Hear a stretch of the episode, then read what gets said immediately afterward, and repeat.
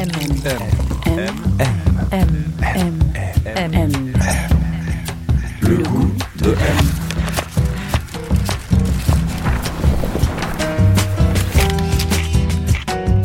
M, le magazine du monde présente Le goût de M, un podcast produit par Géraldine Saratia qui vous entraîne à la découverte du goût d'une personnalité.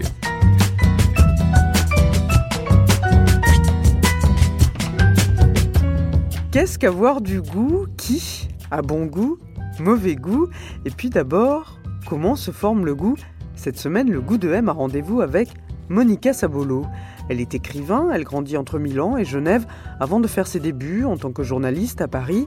Elle dirige d'ailleurs les pages culturelles de Grazia pendant plusieurs années.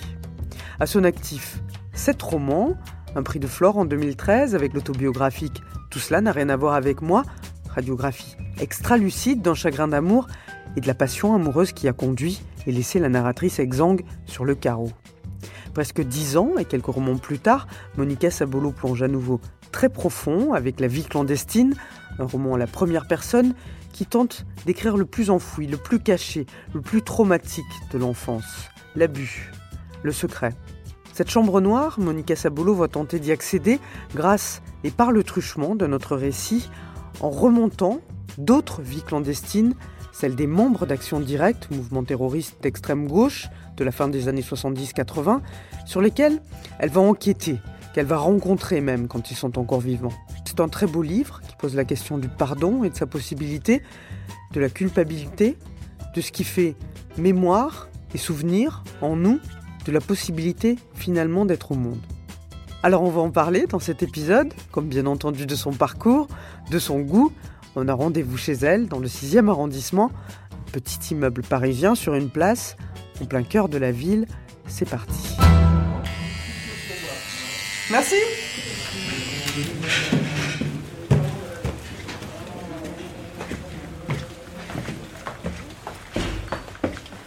Bonjour. Entrez. Merci.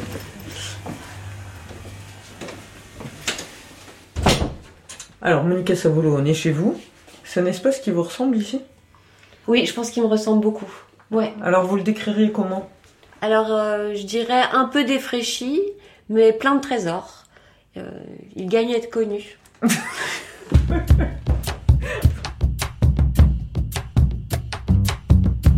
On s'est avancé dans le salon de cet appartement doux et un peu biscornu, sobrement meublé, partout des livres, des animaux empaillés.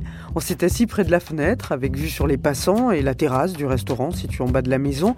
Et là, je lui ai demandé quel était le goût de son enfance, celui dans lequel elle avait grandi.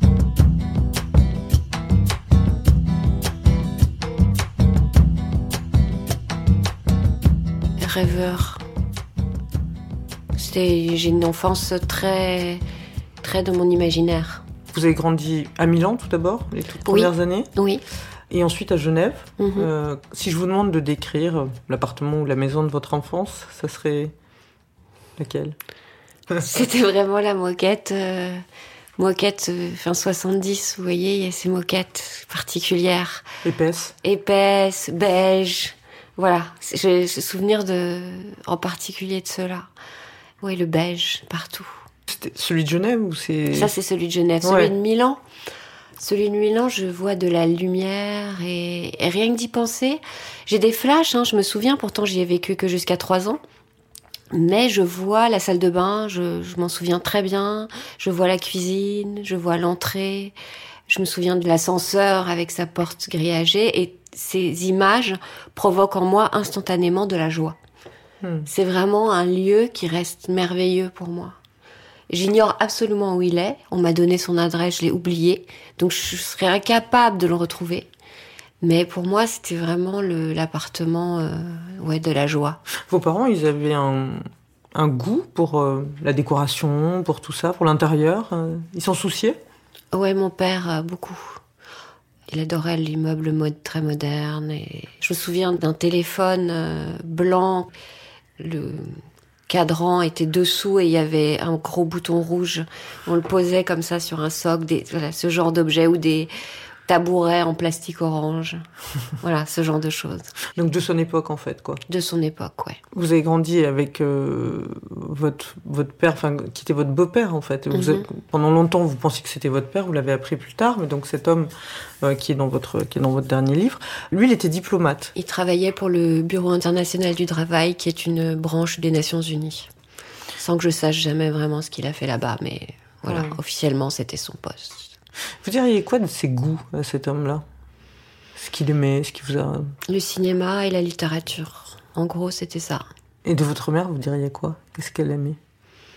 La peinture, elle était peintre, et la musique, l'opéra. Elle, elle en écoutait, et, et mon père écoutait beaucoup de jazz. Ce qui me donnait un cafard, mais monumental. Ah ouais, je supportais pas. Pour moi, c'était vraiment le dimanche soir de novembre avec du jazz. Ça me donnait envie de mourir. Ça vous est resté Enfin, genre le jazz? Ça m'est resté. Ça m'est resté définitivement. J'ai beaucoup de mal. hein.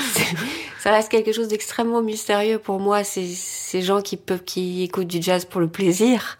Moi, c'est vraiment, c'est, source d'angoisse immédiate et de tristesse. Qu'est-ce qui vous angoisse sur cette Je musique? peux pas vous dire, mais probablement des souvenirs de mon enfance. Ouais, ouais. Je pense que c'est tout simplement parce que c'est lié à ça. Dans votre famille, on faisait quoi? Enfin, qu'est-ce qui était, qu'est-ce qui était important? De lire, lire c'était vraiment important. Je me souviens d'avoir euh, toute petite euh, piqué des livres dans la bibliothèque. Et il y en avait beaucoup. Il y avait des, des bibliothèques partout. Je dirais que c'était important de lire. Pour le reste, je ne sais pas vraiment, en fait. Je sais pas très bien ce qui était important. Non? Non. Il y Non. avait un plaisir, par exemple, de manger dans votre famille ou...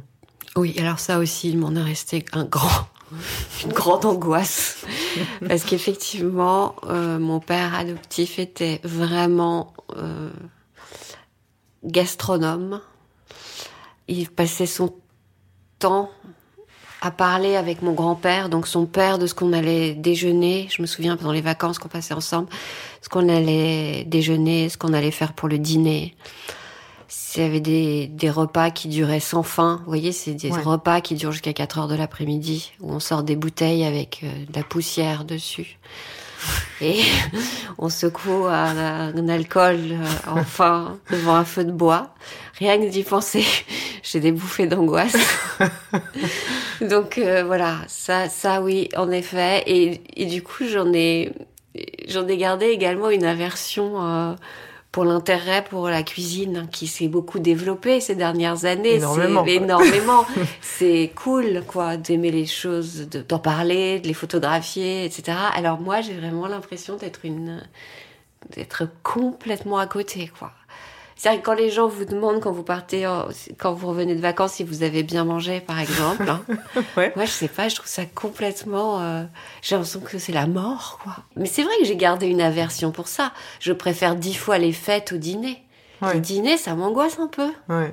Vos parents, ils donnaient pas mal de dîners. Enfin, c'était un milieu Oui. assez bourgeois, ils recevaient beaucoup. Ouais.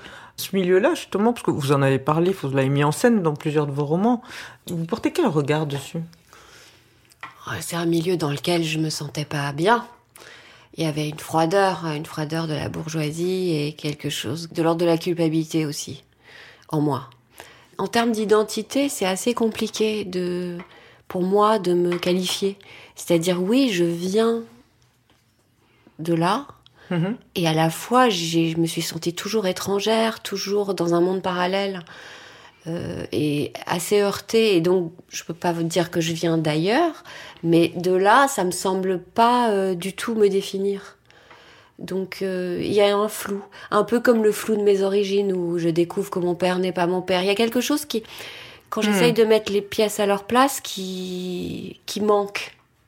Il y a un vide, il y a quelque chose qui reste euh, un manque. M, le magazine du monde présente le goût de M. Alors, où est-ce qu'on est, là, ici? Là, on est devant ma bibliothèque, où il y a tellement de livres qu'elle menace de rompre, Les blanches sont complètement tordues. complètement tordue. Enfin, elle ploie elle le- ploie sous le poids des, des livres. Et d'ailleurs, elle est tellement remplie que maintenant, j'accumule des piles de livres au pied de ma bibliothèque. Vous continuez à en acheter beaucoup, des livres enfin, on- Oui, Ouais. ouais. Je résiste pas à une librairie. C'est vrai? Ouais, j'adore les livres, j'adore l'objet et j'adore les, les vieux livres que j'achète chez les bouquinistes. Les Ah oui? bouquinistes, ah, c'est ma joie. Je ne comprends pas qu'il n'y ait pas foule qui achète des livres chez les bouquinistes. Pour moi, c'est, euh, je sais pas, c'est la caverne au trésor. Là, vous en avez des bouquins que vous avez achetés chez un bouquiniste, Oui, par là, bah, exemple? par exemple, tous les, les que sais-je, c'est des vieux que sais-je. L'adolescence, Le snobisme. le narcissisme. Le narcissisme, la conduite des automobiles, c'est des cadeaux que je peux faire aussi hein, avec un titre qui est adapté à mon, à mon ami.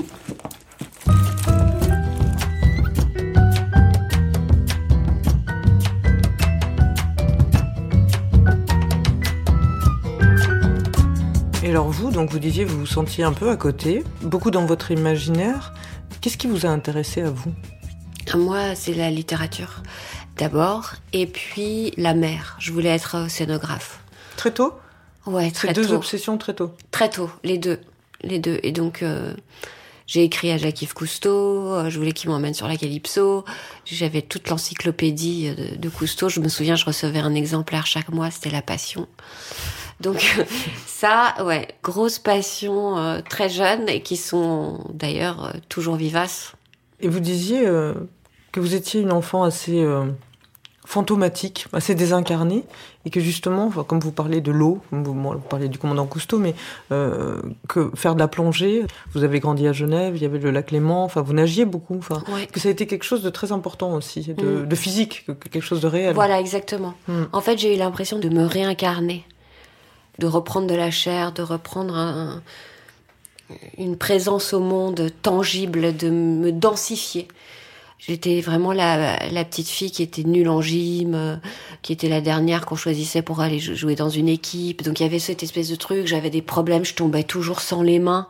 Donc je revenais ensanglantée. Ah ouais. Ouais, ouais, il y avait un vrai problème. Je me suis quand même cassé trois fois le nez. Enfin, je veux dire, il y avait des soucis moteurs, il y avait quelque chose qui n'allait pas. Alors, j'en ris, mais je pense que s'il y a quelque chose d'un peu triste aussi là derrière, ça dit quelque chose. Et hum, pendant l'été, on partait tous les ans euh, au Baléares.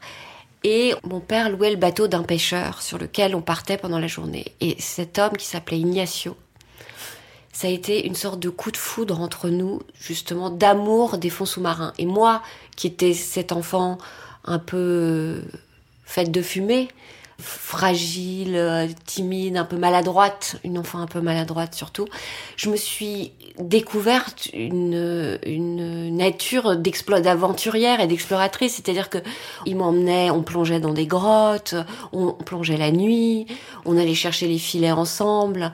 Rien ne m'arrêtait, c'était là, j'avais une passion totale. Et je pense que ça a permis également, ça m'a permis de changer de regard sur moi, de voir aussi que je pouvais être là et que je pouvais avoir une présence au monde et que je n'étais pas euh, juste une petite chose qu'on pouvait euh, éjecter juste avec un, petit mouvement de la main. Oui, vous viviez euh, vraiment quand vous étiez sous l'eau ou dans l'eau, parce que quand vous parlez de votre adolescence, et j'en parle parce que vous avez aussi beaucoup écrit sur l'adolescence, c'est un moment qui vous intéresse beaucoup. Enfin, il y a dans les livres comme Summer, Eden, Crans Montana.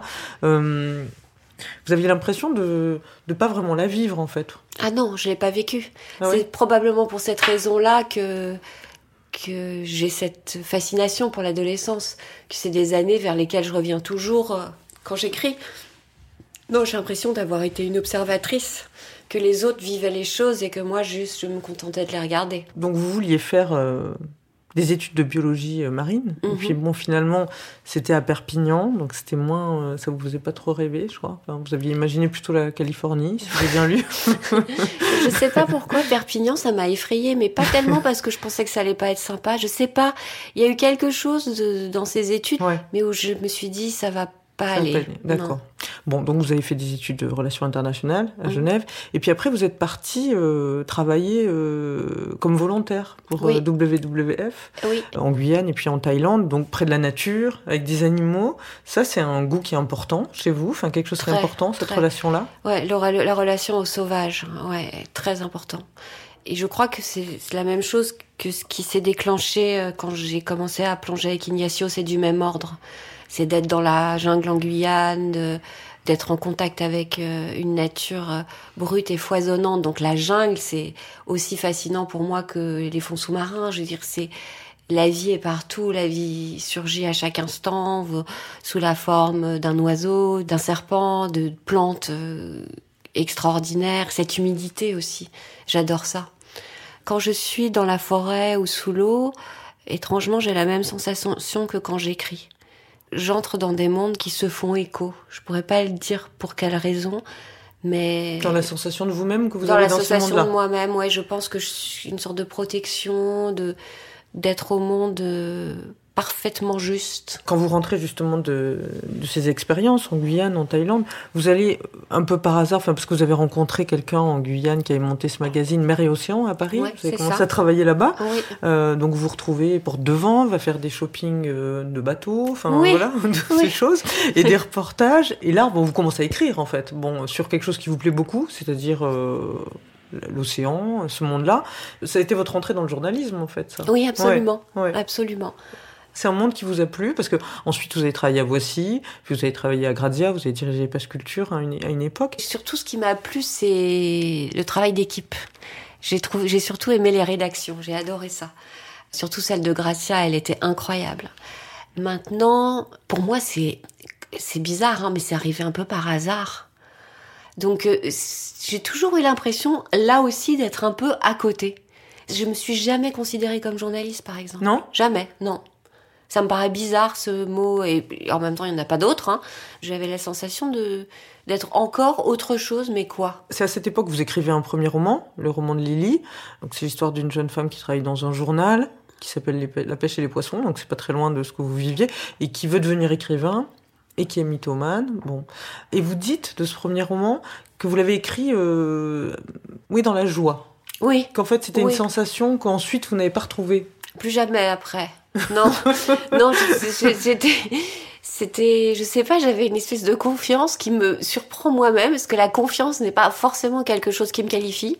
Mais là, j'étais persuadée que le monde entier m'attendait.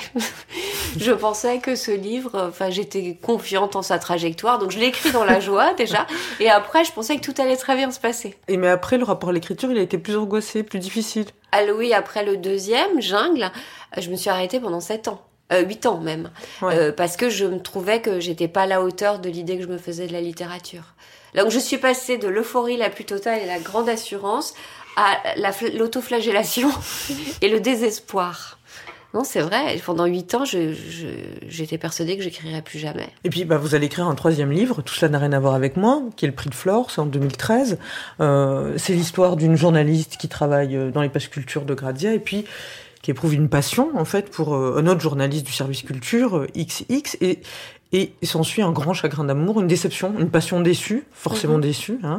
C'est entre un essai une autofiction, enfin, ça tente de dégager un peu les principes, finalement, du chagrin d'amour et de qu'est-ce qui conduit à ça, et de la passion, et, et justement, ce qui m'a intéressé là, parce que je l'ai relu très récemment, c'est que hum, la narratrice, quand elle commence, en fait, quand elle entre dans cette histoire-là, elle a le goût de la passion, en fait, Mhm. quelque part. En fait, Mhm. c'est-à-dire, C'est vrai. elle la déconstruit complètement dans ce livre, en fait, finalement, parce qu'elle recherche qu'est-ce qui chez elle a, rendu ça possible, finalement, qu'est-ce qui fait qu'elle est attirée par ce genre de profil, qu'est-ce qui fait qu'elle va rechercher des choses qui la rendent malheureuse, enfin bon, d'où vient tout ça?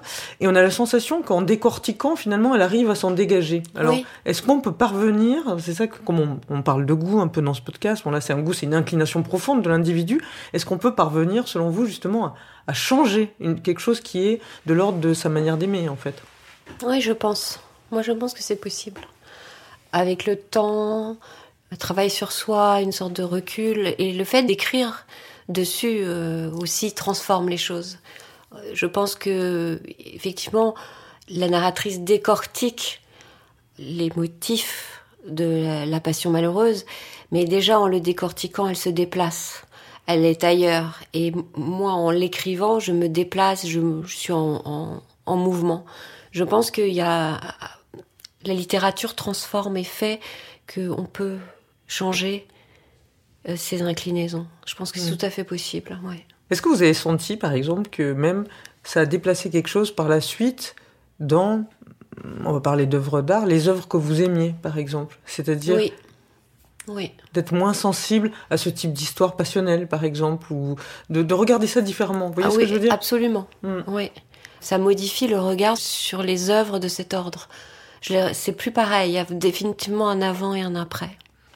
Alors cette rentrée, vous avez publié La vie clandestine, donc euh, c'est un autre roman à la première personne. Il commence par une, narratrice en crise euh, qui n'arrive pas écrire euh, et qui cherche un sujet en fait. Et elle voudrait euh, une histoire qui soit facile à écrire et si possible qui se vende. Et puis elle tombe dessus euh, en écoutant la radio. C'est un épisode d'affaires sensibles. Il raconte l'assassinat de Georges Bess, qui était le patron de Renault, donc tué devant son domicile en 86 et tué donc par les membres d'Action Directe donc euh, deux hommes et deux femmes à l'époque, Nathalie Ménigon, Joël Aubron, Jean-Marc Rouillant, Georges Cipriani, un soir d'hiver à Paris. Et il se passe une espèce de tilt en fait euh, dans, le, dans votre cerveau, où tout d'un coup vous dites c'est cette histoire. Euh, les raisons pour lesquelles je choisis cette histoire, euh, sont assez a mystérieuses. pas. Ouais, elles sont Ouais. mystérieuses. Je veux dire, probablement parce qu'il y avait deux jeunes femmes. Ouais. Et que les deux jeunes femmes qui attendent ce patron sur un banc, ça, cette image-là, elle m'a saisie. Mais c'est tout, et c'est quand même vraiment maigre hein, pour se lancer dans une histoire et, et aussi avec euh, tant de passion, parce que j'ai immédiatement été habitée. Enfin, très rapidement. Je crois que c'est aussi parce qu'il y avait très peu de documents, très peu de choses sur ces femmes et les membres d'action directe en général. Et là où il y a du blanc, là où il y a du vide, euh, ça me parle. Et alors vous avez commencé une, une enquête en Mhm. fait. Vous avez lu tout ce qui existait sur le sujet, euh, vous les avez rencontrés, euh, certains, certains des membres qui sont encore vivants. Et votre livre, finalement, c'est une plongée dans la vie clandestine. Alors, euh, la leur, et, puis- et puis celle de votre famille, et la vôtre, quoi, en fait, quoi, finalement. En fait, vous avez trouvé qu'il y avait des échos très forts entre les deux histoires. Alors qu'on peut se dire, pas du tout. Alors qu'a priori, il n'y en a aucun. Que mon père était dans l'autre versant des années 80. D'un côté, on a un groupe de lutte armée d'extrême gauche. De l'autre, on a quelqu'un qui a une sorte de fascination pour la réussite, qui est dans, dans tout l'individualisme et le clinquant des années 80. Donc rien à voir. Et d'une façon secrète, les choses se sont mises à résonner en moi et à faire ressurgir mon passé, un traumatisme du passé et de toute mon enfance, euh, les souvenirs à Genève, à Milan, les souvenirs de ma mère. J'étais persuadée que j'allais être absente de ce livre. Je voulais m'en extraire, en fait. Je voulais.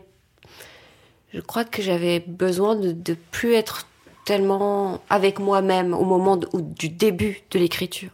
Et finalement, j'ai écrit le livre euh, le plus intime et le plus proche de moi. Donc c'est vraiment, ce livre m'a échappé. Il a, il a pris vie. Vous dites finalement les années d'action directe, elles étaient faites de ce qui me constitue, c'est-à-dire le secret, le silence et l'écho de la violence. Alors, même si s'exerce de manière différente. Totalement différente, oui. oui. Le silence, là, ça, ça m'a vraiment attrapé. Chez les membres d'Action Directe, c'est le fait qu'ils ne parlent pas. Déjà, dans la, la clandestinité, on parle peu, euh, on a des dons de code. Et moi, d'une certaine façon, j'avais une, également un nom de code puisque je n'étais pas la fille de mon père et qu'on avait tr- transformé les choses. J'avais une légende. J'avais une légende comme les agents secrets.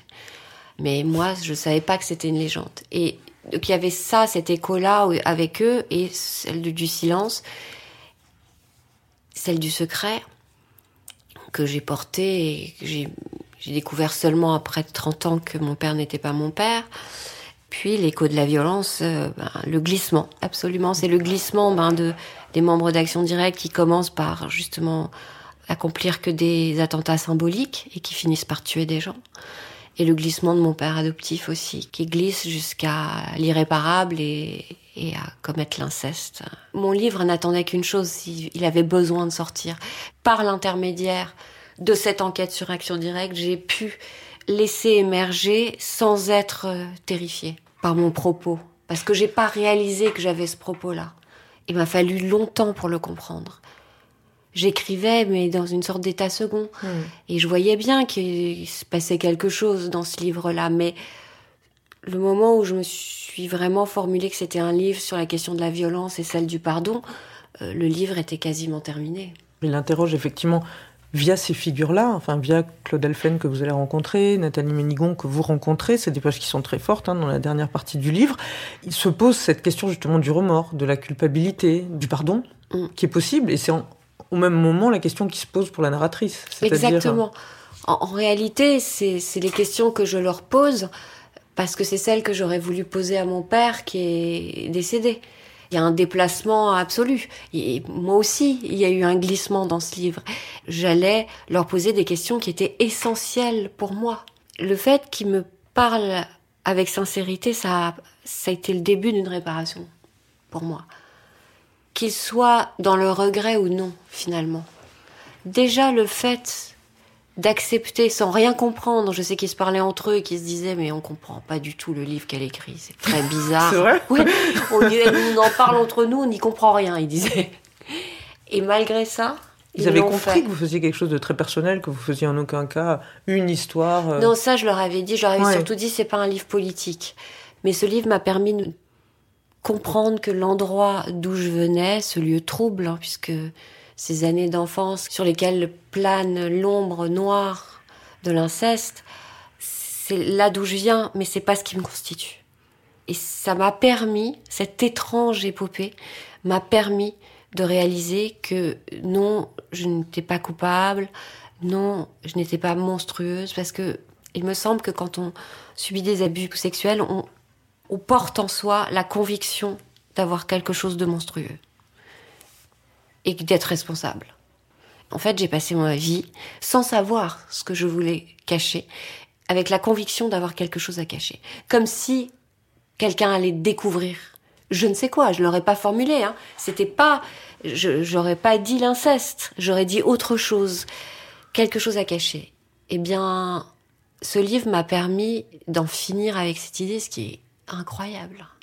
Oui, parce qu'à la fin du livre, votre personnage, il est capable d'un pardon, d'accorder un pardon. Sa mère lui demande pardon aussi. Donc il y a quelque chose de. C'est comme la fin d'un cycle, ce livre. Oui. Je sais pas du tout ce que je vais pouvoir écrire après. je me dis, bah voilà, c'est fini. Le goût de M.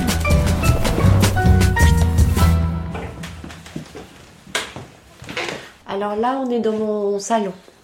Ça ressemble à quoi? Alors il y a une table euh, avec euh, quatre chaises entourées d'animaux empaillés. Donc un renard et un héron, des coquillages et ma bibliothèque. Et derrière, il y a un cadre euh, avec des papillons. ça fait, ça fait longtemps que ça vous a pris ce goût des, des animaux empaillés? Oui, ça fait très longtemps et mes enfants, quand ils, quand ils invitent des amis, ils disent Regarde pas la déco, c'est ma mère. Ils ont honte Un peu, alors on, on leur a donné des prénoms à- aux, aux animaux aux animaux et euh, pour justement les intégrer dans la famille, mais bon, ça suffit pas.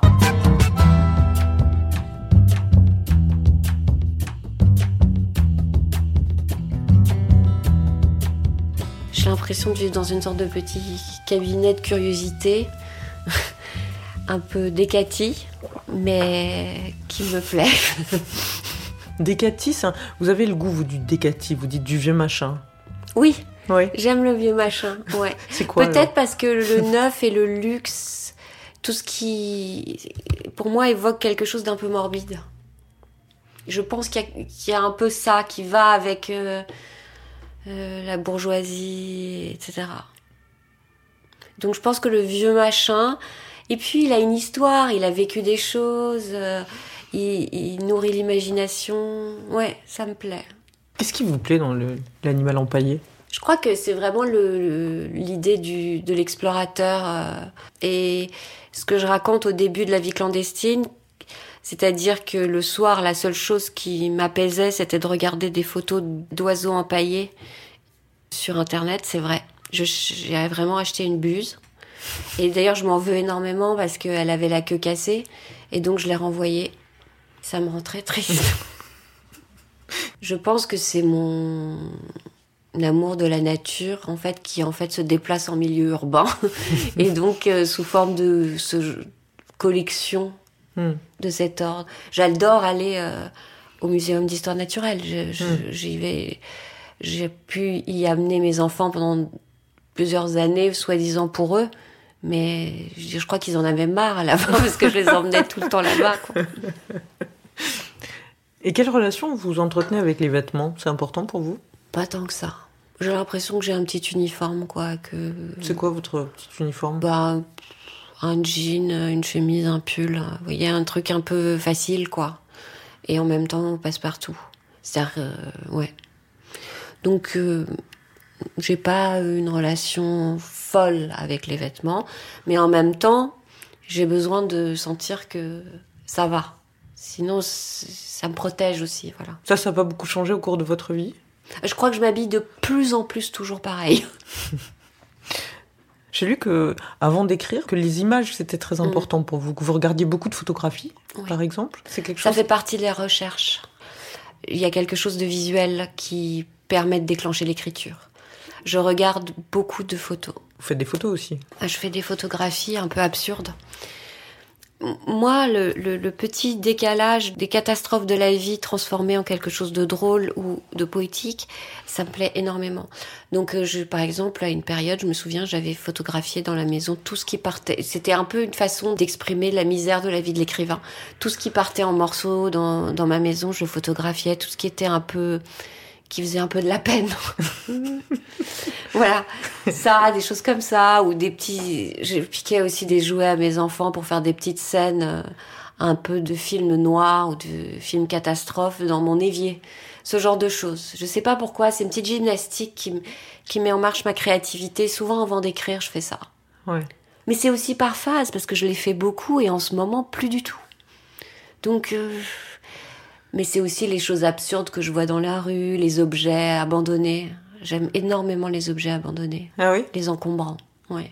À un moment, je faisais beaucoup de photos d'encombrants. Mais vous les ramassez ou? Pas forcément. Pas forcément. Non, non, je les photographie. de les voir comme ça? Ouais, parce que ça raconte encore quelque chose. C'est vraiment. Je pense que c'est de nouveau mon amour du vieux machin, quoi. On parlait un peu de votre goût de la littérature, vous disiez qu'il s'était déclenché très tôt. Est-ce qu'il a beaucoup évolué? Est-ce qu'aujourd'hui, les livres que vous aimez, justement, aujourd'hui, est-ce qu'ils sont très différents? Est-ce que le, type de littérature qui vous intéresse, par exemple, est-ce que ça a changé, ça, dans votre vie? D'une certaine façon, oui, parce que je vois bien que je bouge et de livre en livre, je bouge et je m'intéresse à d'autres choses. Et j'écrirai par exemple plus les livres que j'ai écrits. Hein, ma Maggie Nelson, ça- ouais, c'est ma dernière découverte. Son rapport au réel et à la fiction euh, m'intéresse énormément. Elle m'a beaucoup inspirée. Maggie Nelson transforme le réel en littérature et en poésie d'une façon absolument fluide et assez magistrale. Je sais pas, il y a, il y a un autre être en elle qui écrit, euh, un être euh, qui, qui aurait vécu des centaines de milliers d'années dans le fin fond des forêts, dans des grottes. Il y a quelque chose de... une voix qui vient d'on ne sait où qui me fascine chez elle. Est-ce que vous pourriez me dire quel type de goût vous plaise? Alors le café au lait, je pourrais me nourrir de café au lait. Ça me réconforte et ça me réconcilie avec la vie. Et Est-ce que vous diriez que vos amis ont du goût? Oui, mes amis ont du goût. Ouais, ils ont un goût pour la littérature, ils sont... Je sais pas, moi je les trouve très élégants. C'est important pour vous, l'élégance? Ouais, mais l'élégance, euh, pas vestimentaire, mais une élégance du cœur, une sorte. Ouais, c'est fondamental. Est-ce que vous êtes déjà tombée amoureuse de quelqu'un dont vous n'aimiez pas le goût? Ah Ça a dû m'arriver. Ça a dû m'arriver, mais c'est pas possible, quoi. Ah non, Non, ça peut pas durer, quoi. non, ça peut pas durer. Alors ça serait quoi pour vous, avoir du goût? C'est avoir du style.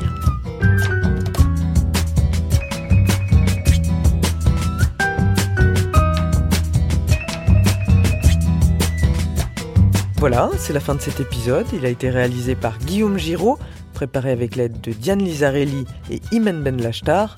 Le goût de M est produit par Genre Idéal pour M, le magazine du monde.